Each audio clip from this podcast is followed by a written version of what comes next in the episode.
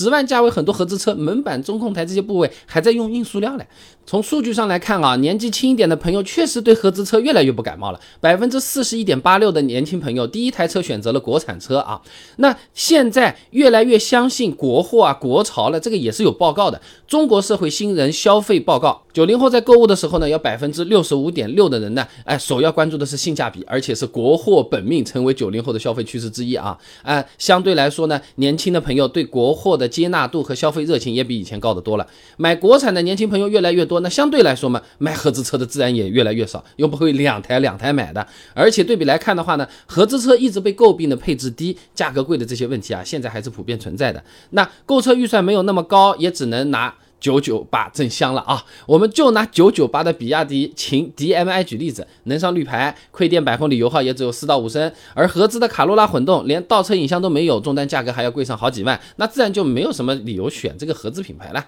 懂车帝联合新能源汽车国家大数据联盟啊发布的二零二二年轻用户汽车消费洞察报告里面有讲啊，这零零后年轻人虽然预算有限，但是除了追求性价比，对舒适性、豪华性也是有不小要求的。那同价位的国产车最不用担心。就是舒适和豪华了，对吧？你只要去国产品牌 4S 店看过的朋友，应该都有印象的。哎呀，这这个这个堆料的猛啊，内饰好看啊，软材质软料多啊，十万多的车子内饰看起来和二十多万的车子差不多了。十万价位很多合资车门板、中控台这些部位还在用硬塑料嘞。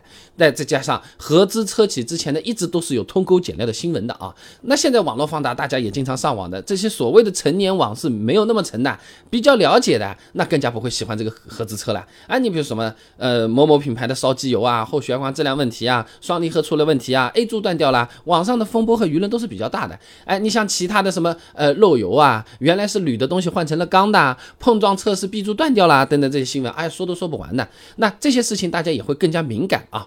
呃，有报告的，巨量引擎和中国汽车流通协会发布的《中国汽车消费趋势报告》上面有讲啊，这汽车内容资讯啊，在三十岁以下的人群当中热度是最高的，而且年龄越小，内容互动率就越高。那简单讲啊。平时上网看车相关的内容更多，对合资品牌这些更加了解，那也就更加不喜欢合资品牌啊。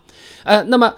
对合资品牌越来越不感冒了，还有另外一方面的原因啊，就是国产车的质量也跟上来了。那么现在国产和合资车的质量有什么差距啊？是完全没有，还是质量差一点？还是说国产可能比合资质量会更好了？国产车现在不仅国内卖得好，不少牌子还出口去赚外国人的钱了。那么哪些牌子看着国内卖的不多，其实在国外已经赚得盆满钵满了呢？想知道这些很简单，你点我的主页进去翻一翻就可以看得到了。主页还有一个我自营的这个店铺啊，感兴趣的朋友。也可以去逛逛货比三家啊，我们店都开了九年了。